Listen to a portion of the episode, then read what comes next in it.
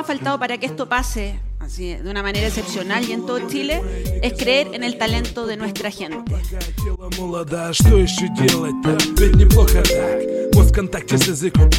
Mira innovaciones y si tenemos 10 casos como Mercado Libre en...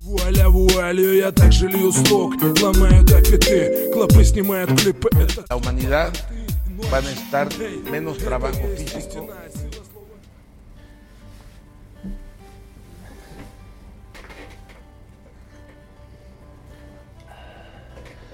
10 y 5 minutos de la mañana, ciudad de Buenos Aires. Mi nombre es Fernando Johan y esto es Como Cincelar en un Mundo Volátil, capítulo número 11. Tengo que pedir disculpas de entrada porque tengo acá afuera una construcción, pero no tengo otro momento para grabar el video, así que no puedo esperar a que los muchachos terminen con, con su labor. El día de hoy tenemos un, un capítulo de habilidades blandas, si se quiere. Un, tema que yo diría es el tema para conversar un rato largo antes de pasar a las herramientas y las competencias y algunas de las cosas que venimos hablando antes. Porque es una pregunta que, que surge generalmente luego de las capacitaciones en herramientas y en competencias emprendedoras es una pregunta, si se quiere, más basal. Un, espacio de, mayor conexión con, uno mismo. Sí, todo muy lindo, ok, perfecto. digamos, me enseñaste cómo se emprende, cómo se vende, que lo vamos a ver, qué cosas tengo que hacer para segmentar el mercado, etcétera, etcétera, etcétera, etcétera. Esas 800 herramientas maravillosas que me enseñaste. Ahora me da miedo igual. Me da miedo, emprender me da miedo. Me da miedo, no, me animo. Y vale la pena pensar qué es lo que, lo que da miedo.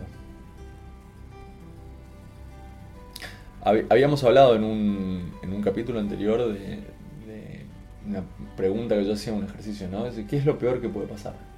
¿Qué es lo peor, lo peor, lo peor que puede pasar?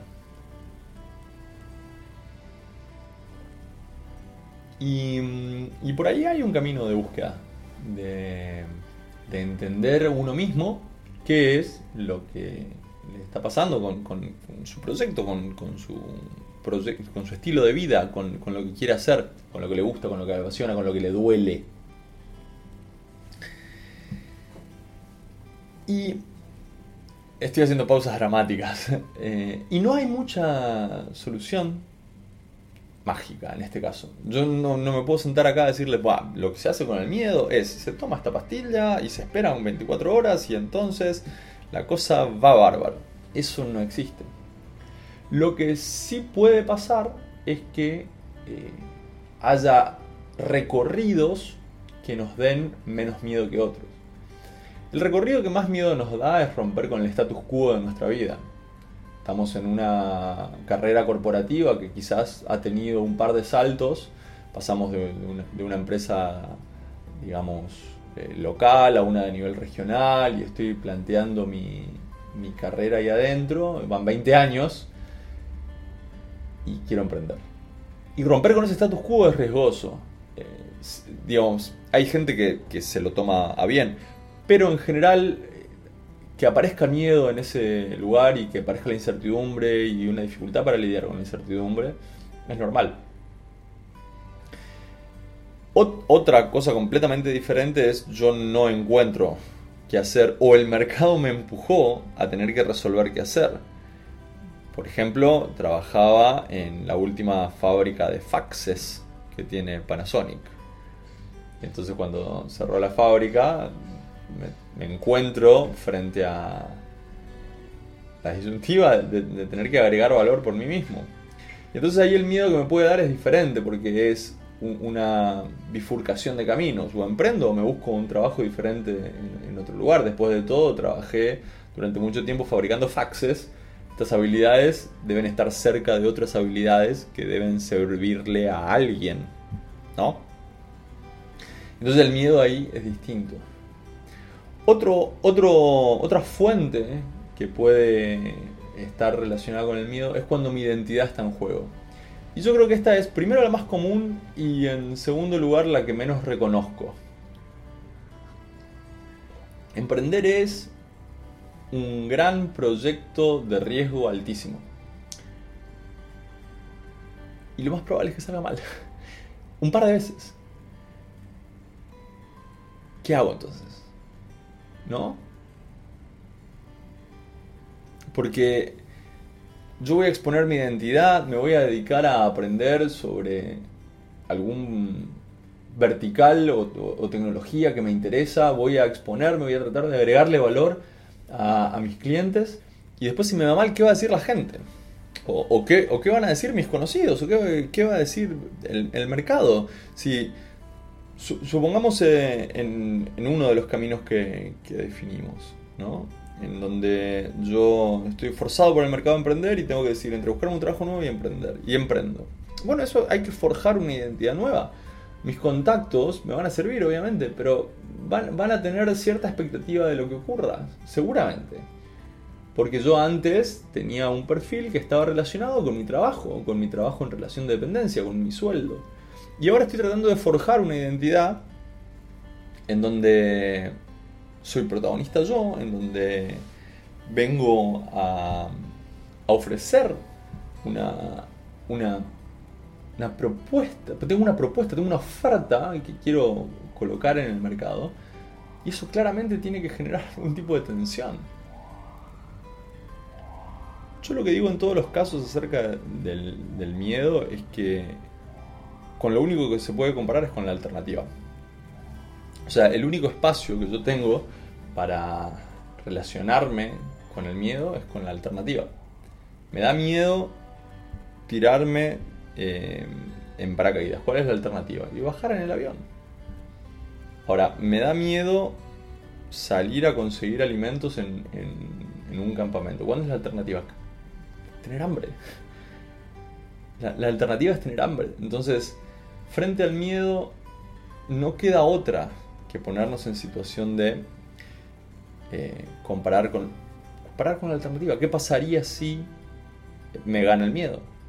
En algunos casos que, me gane el miedo, eh, hasta tiene consecuencias más cómodas. Por ejemplo, no tirarme en paracaídas del avión, no exponerme, no subir al escenario.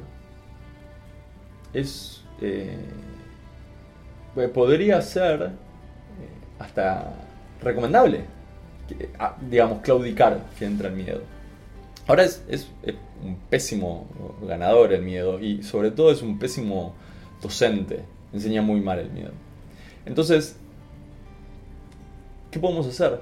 Bueno, lo primero que tenemos que hacer en estos casos es construirnos nosotros un camino que a nosotros nos permita lidiar con ese miedo de manera controlada. No todos van a tener la misma cantidad de miedo. Entonces, yo construyo un camino que es a medida mío. Lo primero que necesito es tiempo para poder dedicarle al proyecto de manera eh, que no me dé miedo. Y ese tiempo va a salir de mi tiempo de ocio. Yo voy a tener que gastar el tiempo de, cuando vuelvo del trabajo. Voy a tener que gastar el tiempo que antes le dedicaba a jugar al fútbol, a estar con mis amigos, a, a mi familia, al fin de semana. Ese tiempo es un tiempo muy costoso pero es un tiempo que no tiene riesgo, porque es un tiempo que eh, si yo lo pierdo no hay nada relacionado con mi miedo en, ese, en ese tiempo. Lo segundo que necesito son hitos. ¿Qué cosas van a pasar que a mí me permitan sentirme con menos miedo? Pero necesito ponerlos. Por ejemplo, yo me voy a dedicar los fines de semana a construir eh, remeras por, por serigrafía. Fantástico. ¿Cuándo vale la pena empezar a eh, tomar menos horas de trabajo para dedicarme a la serigrafía? ¿Cuándo?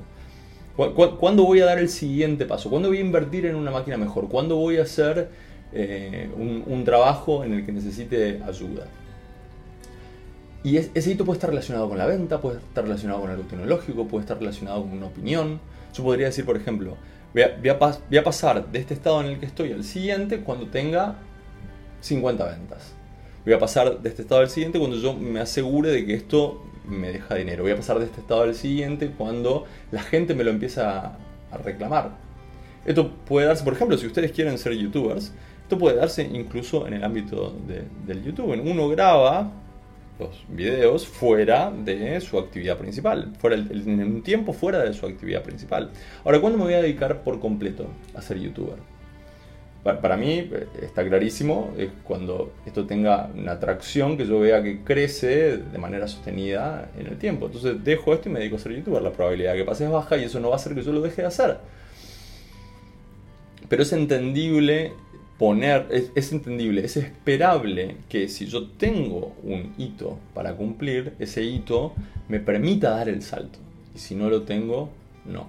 Y lo tercero es armar un presupuesto. ¿Cuánto estoy dispuesto a arriesgar con esto? ¿Cuánto dinero va, si se quiere, a pérdida, a gasto, a entretenimiento, como si fuese el casino, ¿no? ¿Cuánto dinero estoy dispuesto a perder en el casino porque me divertí? Porque seguí mi instinto, porque seguí mi pasión, porque tuve que hacer algo para solucionar este dolor. ¿Está bien? Entonces, eh, en primera instancia, dibujar un camino que a mí me resulte cómodo en términos de riesgo, ese camino va a tener un tiempo que hoy sale de mi tiempo de ocio o de mi tiempo que no es de mi actividad principal. Lo segundo es poner hitos que a mí me permiten avanzar eh, en el proyecto o comprometerme más en el proyecto, hitos claros y cumplirlos. Y lo tercero es armar un presupuesto. Con esto nos vemos en el próximo capítulo. Chao.